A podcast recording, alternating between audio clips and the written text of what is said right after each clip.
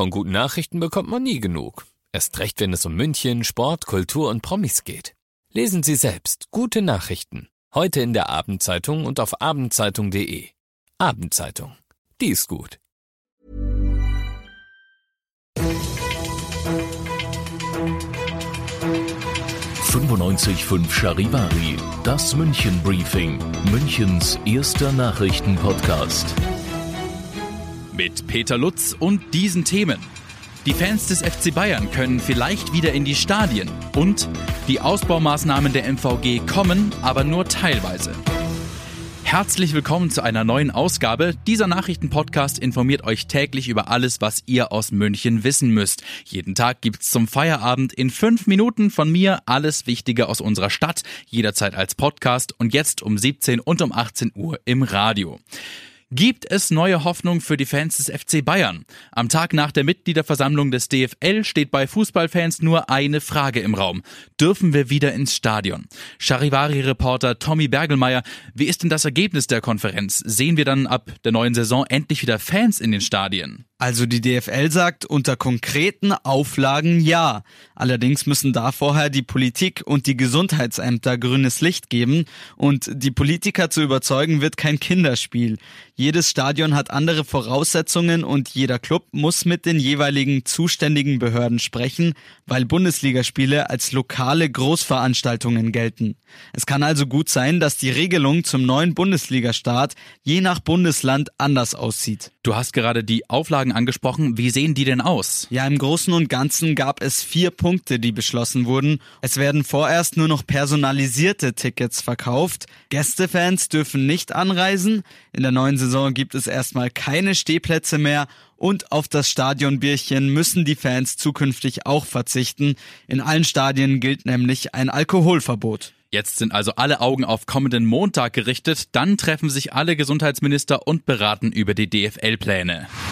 Die MVG muss Teile ihrer geplanten Ausbaumaßnahmen erstmal verschieben. Eigentlich war gleich ein ganzes Paket an Plänen vorgesehen, um den öffentlichen Nahverkehr in München weiter voranzubringen. Doch durch die Corona-Pandemie fehlt es an Personal und Geld. MVG-Sprecher Matthias Korte. Die MVG ist in einer schwierigen Situation. Die Kasse ist leer und wegen Corona sind wir auch im Rückstand bei der Ausbildung neuer zusätzlicher Fahrerinnen und Fahrer. Wir werden trotzdem alles daran setzen, dass wir, wie vom Stadtrat gewünscht, zum Fahrplanwechsel im Dezember auf der U2 den ganztägigen 5-Minuten-Takt realisieren von und nach Feldmoching. Außerdem soll die U4 in der Hauptverkehrszeit verlängert werden zur Westendstraße. Alle anderen Verbesserungen müssen mangels Geld und mangels Personal in das nächste Jahr verschoben werden. Klar ist trotzdem, die Verkehrswende geht weiter, wenn auch mit etwas Verzögerung. Soweit MVG-Sprecher Matthias Korte. Dass die Maßnahmen kommen, steht also fest. Nur wann, das ist noch unklar. Ihr seid mittendrin im München Briefing, Münchens erstem Nachrichtenpodcast und nach den München Meldungen jetzt noch kurz der Blick auf die wichtigsten Themen aus Deutschland und der Welt.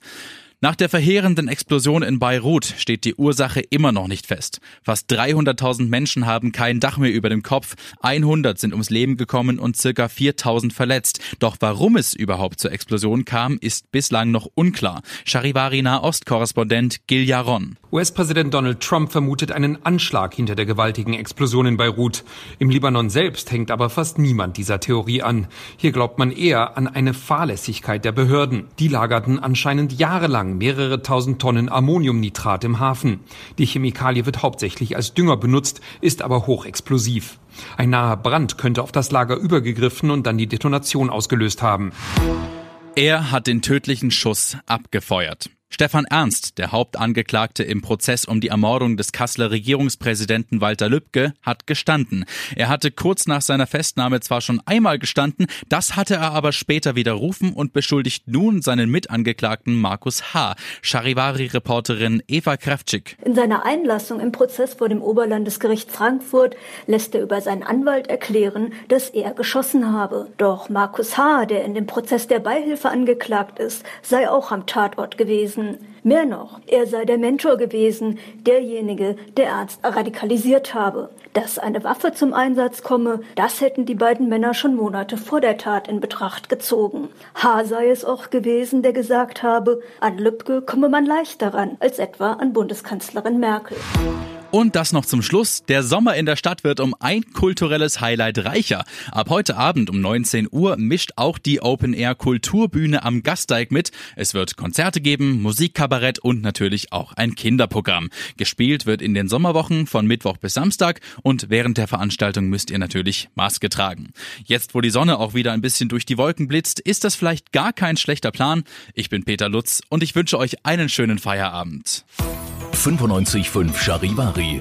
Wir sind München. Diesen Podcast jetzt abonnieren bei Spotify, iTunes, Alexa und charivari.de. Für das tägliche München-Update zum Feierabend. Ohne Stress, jeden Tag auf euer Handy.